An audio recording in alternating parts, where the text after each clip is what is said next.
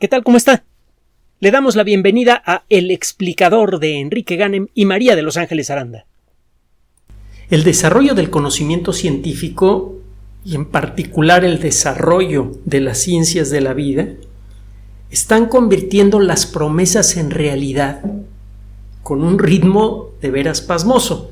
Hace poco le presentamos una noticia realmente inusitada de un tratamiento experimental contra el cáncer que logró lo que nunca se había conseguido en, ocasiones anteriores. En un grupo muy pequeño de 13 personas con cáncer rectal, con una sola inyección sin efectos secundarios, logró eliminar a los tumores y hasta el momento, hasta donde hemos podido averiguarlo, averiguar, perdón, no han reaparecido los tumores y no han aparecido efectos secundarios de largo plazo.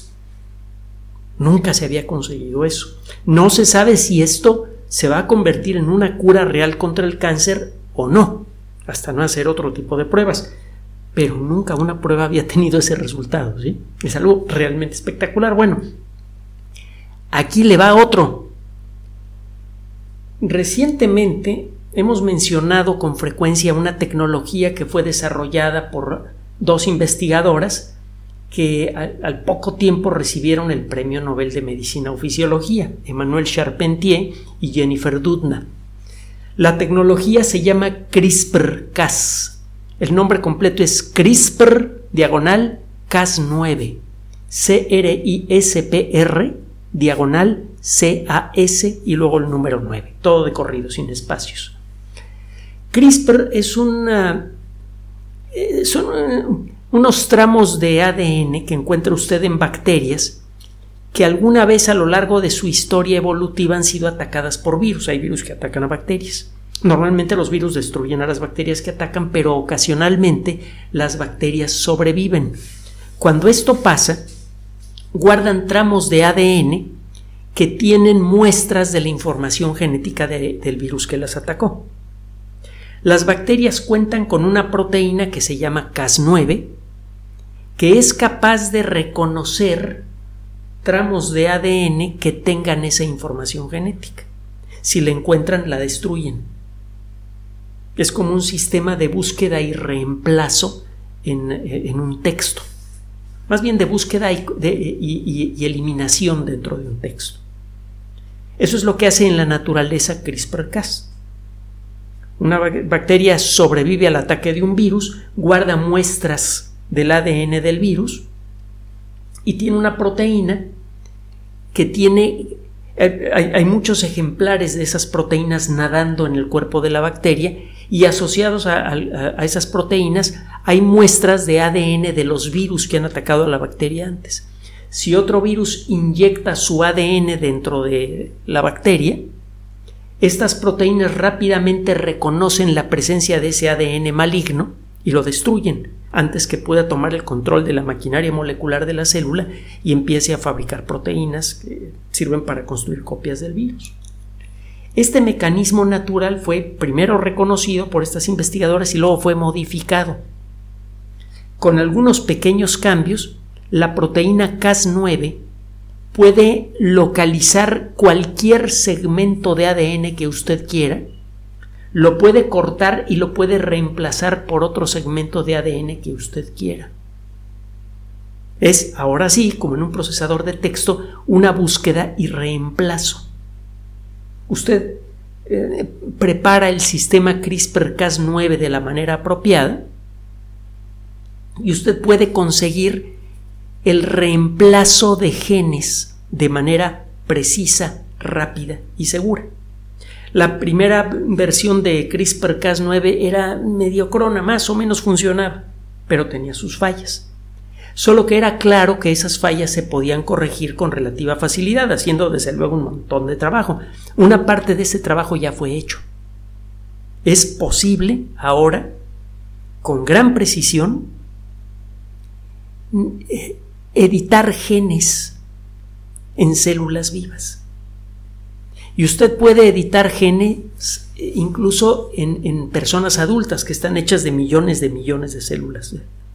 eh, hemos dicho en muchas ocasiones que una persona típica, un adulto típico, tiene alrededor de 100 millones de millones de células.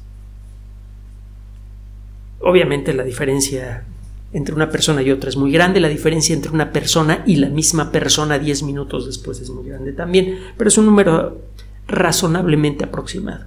Bueno, es posible con la tecnología CRISPR-Cas hacer edición genética razonablemente precisa con una sola inyección. Usted inyecta el sistema CRISPR-Cas9, de alguna manera esas proteínas que tienen muestras de lo que tienen que cortar y muestras de lo que tienen que reemplazar pegadas. La misma proteína lleva dos tramitos de ADN. Uno que sirve para identificar lo que hay que cortar y otro es lo que va a reemplazar aquello que fue cortado.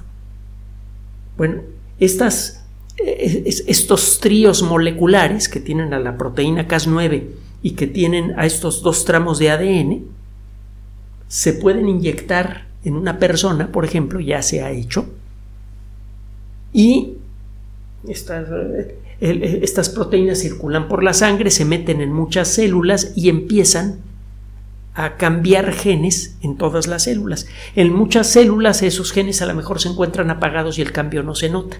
Pero si logran entrar estas proteínas a células que están generando una proteína en mal estado, que está generando una enfermedad genética, en principio pueden corregirla, porque le cambian literalmente los genes a la célula. Ya se está empezando, eh, se han hecho algunos ensayos con resultados eh, prometedores, no perfectos ciertamente, pero sí prometedores, para corregir defectos genéticos en personas.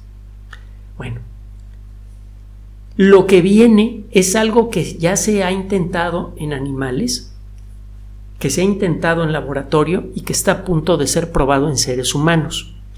Esto que le voy a comentar acaba de ser publicado hace unos días en la revista Nature. ya sabe que se toma muy en serio todo aquello que pone en sus páginas.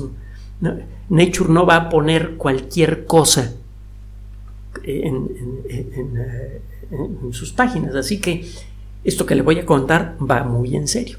Antes de continuar, queremos agradecerle a todos ustedes la atención que recibimos, que es la que mantiene funcionando este espacio. De manera muy especial estamos muy agradecidos con nuestros patrones. Hemos tenido una breve interrupción de nuestros audios. Nos vamos a poner al día como siempre.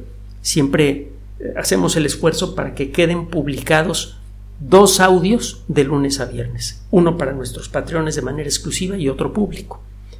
Eh, si escucha usted el ambiente sonoro un tanto extraño, le pedimos que nos tenga un poco de paciencia en lo que se restauran las circunstancias normales de trabajo, pero mientras tanto nos vamos a poner al día con todos los audios. Ahora sí, lo sabroso. Cuando apareció el SIDA en la década de los ochentas,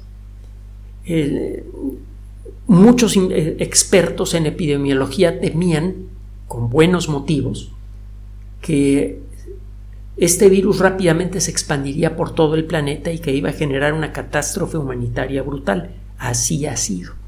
Decenas de millones de personas han muerto de SIDA. Y es una muerte muy desagradable.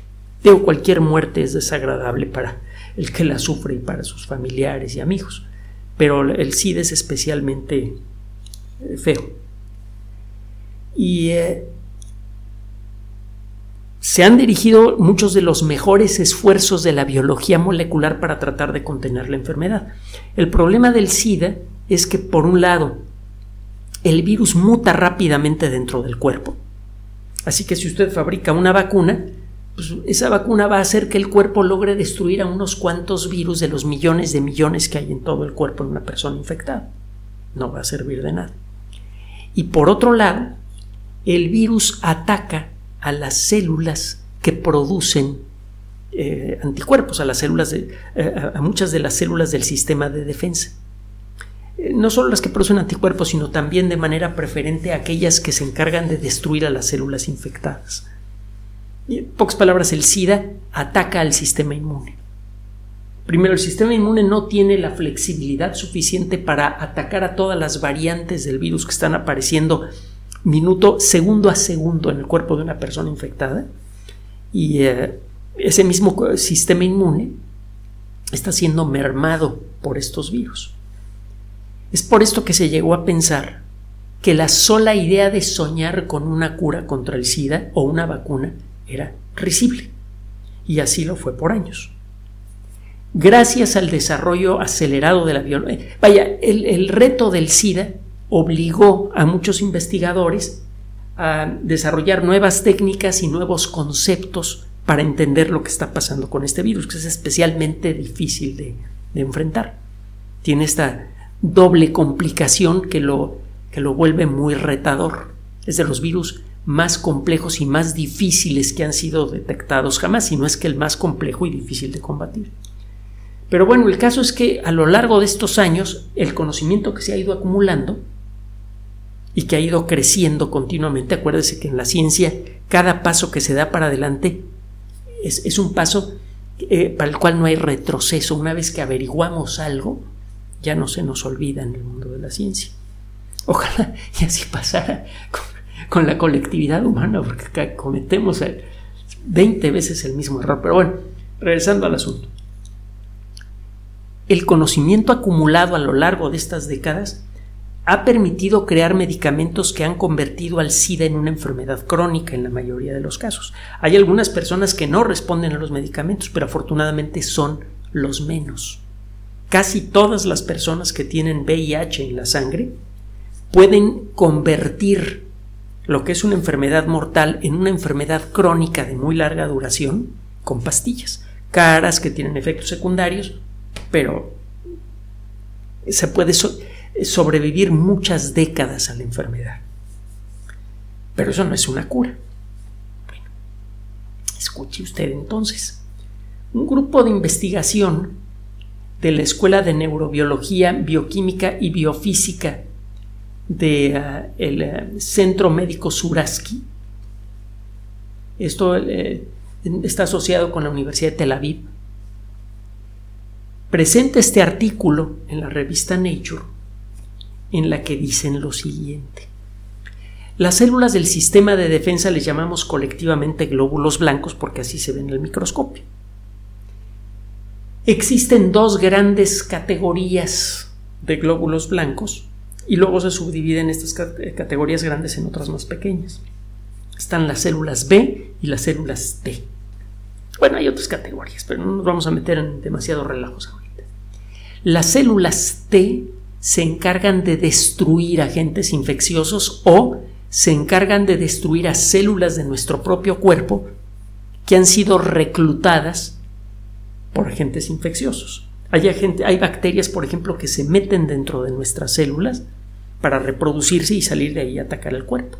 Eh, la bacteria de la tuberculosis, la bacteria suprimita, la bacteria que produce la lepra, son buenos ejemplos. Por otro lado, los virus se meten dentro de una célula, inyectan su material genético en una célula y ese material genético instruye a la célula a fabricar copias del virus. En cualquiera de los dos casos, sea porque entra un ser vivo completo, una bacteria, dentro de una célula, o porque entra material genético de un virus, la célula misma se convierte en una fuente de infección. Las células T generalmente destruyen de manera directa sea al agente infeccioso o a las células que lo protegen. Son células que normalmente actúan como destructoras. Por otro lado están las células B. Las células B se encargan de producir anticuerpos y los anticuerpos son estas proteínas pequeñas muy pegajosas pero que solamente se le pegan a otras proteínas muy específicas. Es un poco como un sistema de llave y cerradura. Las proteínas son moléculas muy grandes con una estructura molecular muy compleja, una distribución de cargas eléctricas muy muy compleja en su superficie. Y eh, no sé si ha visto las pinturas de Jackson Pollock, que no sé si llamar arte o no, sería todo un debate de discutirlo. Pero el caso es que ese patrón de colores tan peculiar de, de las pinturas de Jackson Pollock recuerda un poco al complejísimo patrón de cargas eléctricas que hay en la superficie de una proteína. Pues bien, los anticuerpos son desarrollados por las células B para complementar los complejísimos patrones de cargas eléctricas que hay en algunos rincones de alguna proteína de un agente infeccioso. Por ejemplo, en la superficie de las bacterias hay varias proteínas que muchas veces son cruciales para que la bacteria pueda hacer su trabajo. Y si usted desarrolla anticuerpos que se le pegan a algunos rincones de esa proteína, la proteína misma puede perder su función. Las proteínas son moléculas muy delicadas que rápidamente pierden su funcionalidad si las tuerce usted, si les rompe algún átomo, aunque tengan miles de átomos, basta a veces con quitarle uno o dos para que la proteína entera pierda su funcionalidad. Son moléculas muy delicadas. Entonces los anticuerpos tienen este patrón súper complejo de cargas eléctricas que se complementa casi perfectamente con el patrón complejísimo de cargas eléctricas en la superficie de las proteínas de una bacteria o de un virus, como COVID-19, por cierto. Ah, ¿se acuerda de COVID-19? ¿Se acuerda de la pandemia? Se está convirtiendo en historia gracias a la ciencia. Bueno, el caso es que estas proteínas se le pegan, estos anticuerpos se le pegan a las proteínas de los agentes infecciosos y los inhabilitan.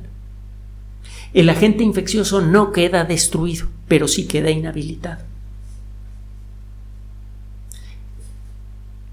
Una vez inhabilitado puede ser destruido por las células T. Las células B en nuestro cuerpo muchas veces por alguna razón no reconocen a proteínas del virus del SIDA que prácticamente no cambian de un virus a otro. Eh, una persona infectada comienzan a aparecer literalmente miles de mutaciones diferentes del virus del SIDA. Solo que esas mutaciones son mm, metafóricamente superficiales.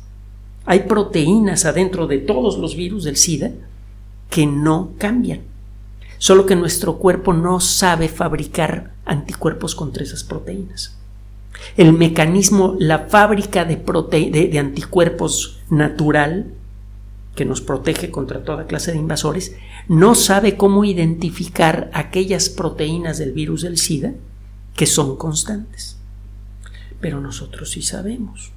Para eso tenemos disciplinas como la proteómica, que se encarga de explorar las características de todas las proteínas de algún agente biológico, sea un ser vivo como una bacteria, sea una cosa no viva, pero hecha de proteínas como un virus. Entonces, utilizando técnicas proteómicas, usted puede identificar proteínas constantes en, todas las variantes de, del SIDA que aparecen en la sangre de muchas personas. Entonces, usted puede diseñar un anticuerpo que se le pegue a esta región constante de las proteínas del SIDA. No sabe, el problema está en cómo entrenar a las células B a fabricar ese anticuerpo particular. Las células B saben fabricar anticuerpos y en principio podrían fabricar cualquier anticuerpo si tienen el, eh, eh, el ejemplo apropiado. Y el problema es que el cuerpo de manera natural no sabe cómo encontrar el ejemplo molecular de las proteínas constantes de VIH. Por eso no se puede defender contra un ataque de VIH con anticuerpos. Aparecen muchos anticuerpos contra VIH, pero esos anticuerpos no pueden neutralizar al virus. Ya sabemos cómo fabricar anticuerpos que sí neutralizan a VIH. Pero no sabemos, no sabíamos tiempo pasado cómo decirle al cuerpo cómo fabricarlos.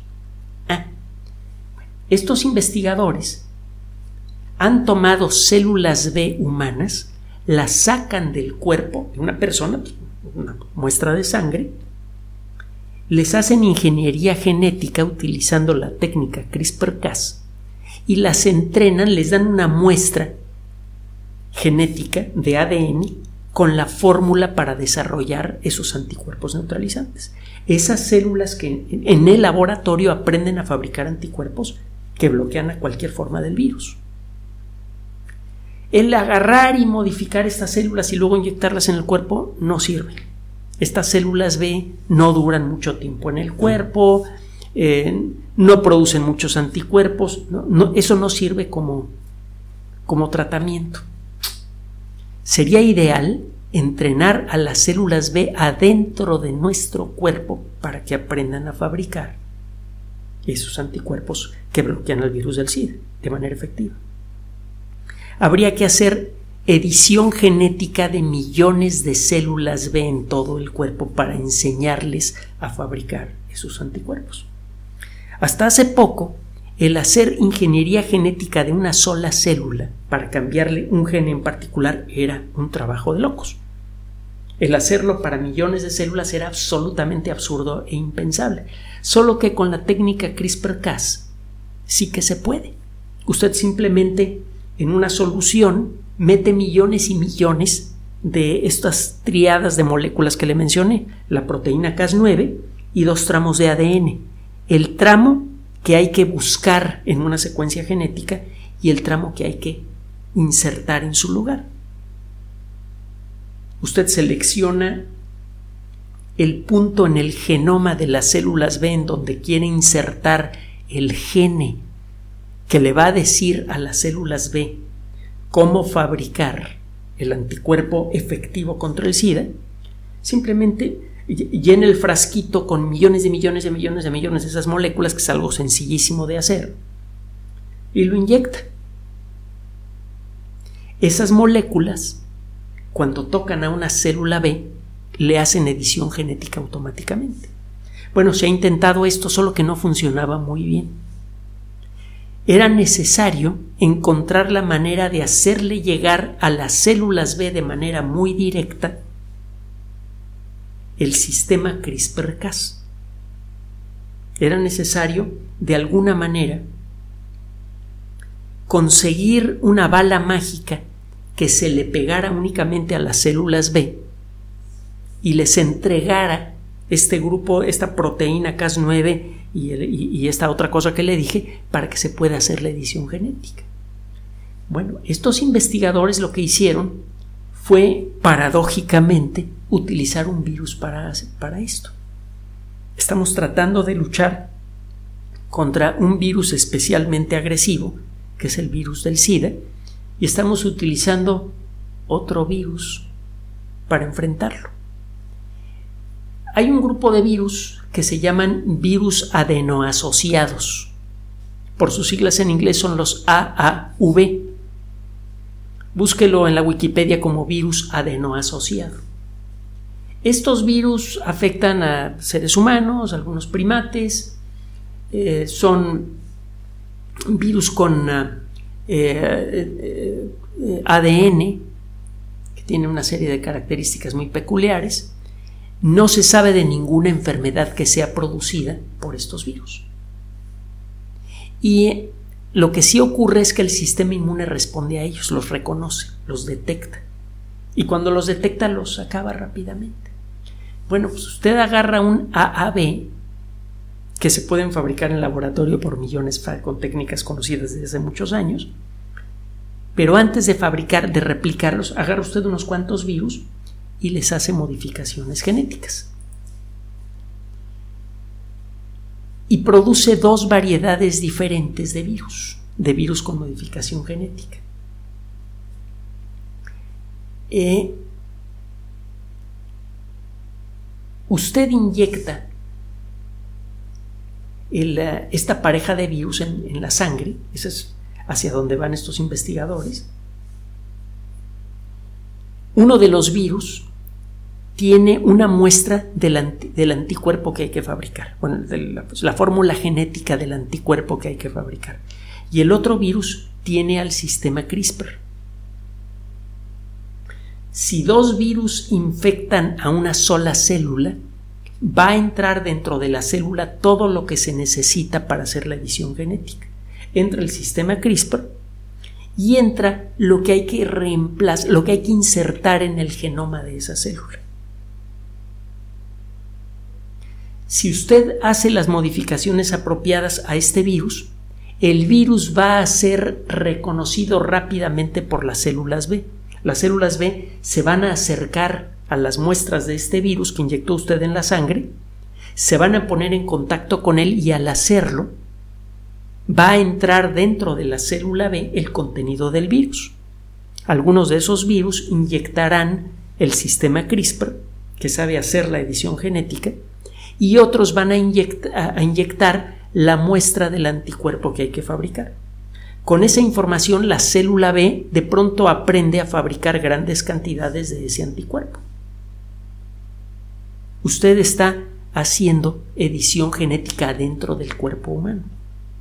En una sola inyección, usted puede meter millones de millones de millones de millones de elementos de edición genética, de virus. Los virus son escandalosa, increíble, ridículamente pequeños.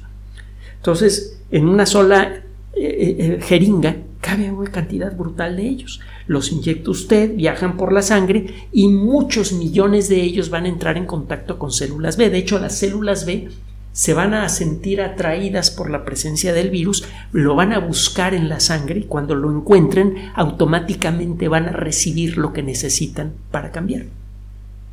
Poco tiempo después de inyectar esto, las células B aprenden a fabricar anticuerpos contra el SIDA, efectivos. Es, esta es la tirada de estos investigadores. Los experimentos previos que han hecho en laboratorio funcionan. Lo que sigue es preparar pruebas en seres humanos. Si esto funciona, podría suceder cualquiera de dos cosas. Uno, que esta inyección actúe como una vacuna en personas no infectadas. Las personas que reciben esta inyección eh, aprenden a fabricar grandes cantidades de anticuerpos efectivos contra el SIDA y si un virus llega a entrar al cuerpo es rápidamente neutralizado. Entonces sirve como vacuna. Que a lo mejor hay que envolvérsela a poner cada 5 o cada 10 años, pues se la pone ya, ¿no?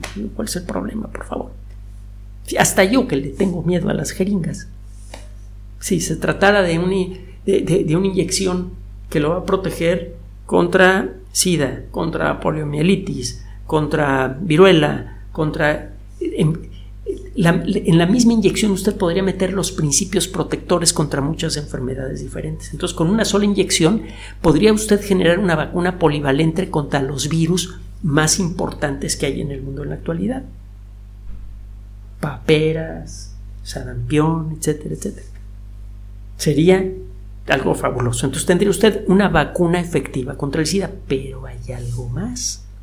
Si le inyecta esto a una persona VIH positiva, hay buenos motivos para creer que si esta tecnología realmente funciona en seres humanos como ha funcionado hasta ahora en animales y en el laboratorio, pues que esa inyección curaría con una sola dosis a las personas con VIH. Por primera vez en la historia de la pandemia de VIH, aparece una posibilidad real, práctica, de curar la enfermedad. No es una cura, no lo sabemos si lo es, pero por primera vez en la historia de esta pandemia, tenemos los elementos para creer que sí vamos a poder curar al SIDA probablemente con una sola inyección. Esto es tan extraordinario, tan increíble, tan maravilloso como la noticia que le dimos sobre el cáncer. Y vamos a seguirle buscando noticias así. Cada vez cuesta menos trabajo, porque el desarrollo de la, de, las ciencias de la salud ha sido verdaderamente espectacular en los últimos años. Se han desarrollado tecnologías que nos permiten explorar con gran detalle lo que sucede en ese mundo increíblemente pequeño y fantásticamente complejo de la célula viva. Estamos empezando a reconocer estructuras funcionales dentro de las células vivas y estamos aprendiendo a editarlas. Y eso es todo lo que necesitamos para conseguir curas maravillosas contra toda clase de cosas. Un último comentario.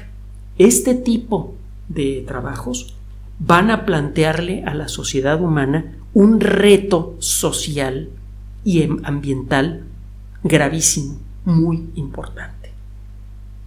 Al apartar de la muerte a millones de personas, que es lo mínimamente decente que podemos hacer unos por otros, además de no maltratarnos y darnos un nivel de vida mínimamente decente, el ritmo de crecimiento de la población humana va a aumentar aún más. Ya de por sí es muy peligroso.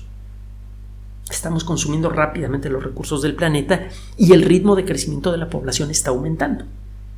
Y esto podría volverse más grave si encontramos curas contra el SIDA, contra eh, eh, muchas otras enfermedades infecciosas, curas efectivas y vacunas protectoras a largo plazo. No existe conocimiento que no genere responsabilidad. Todo conocimiento es maravilloso, todo conocimiento es fabuloso, poderoso, puede generar grandes beneficios para la colectividad, pero solo si la colectividad desarrolla la sabiduría para aprovecharlos.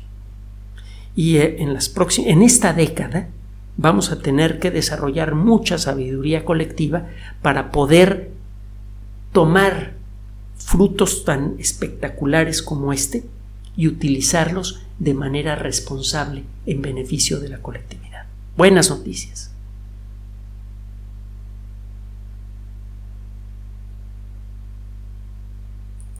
Gracias por su atención. Además de nuestro sitio electrónico www.alexplicador.net, por sugerencia suya tenemos abierto un espacio en Patreon, el explicador Enrique Ganem, y en PayPal, el explicador patrocinio por los que gracias a su apoyo sostenemos este espacio.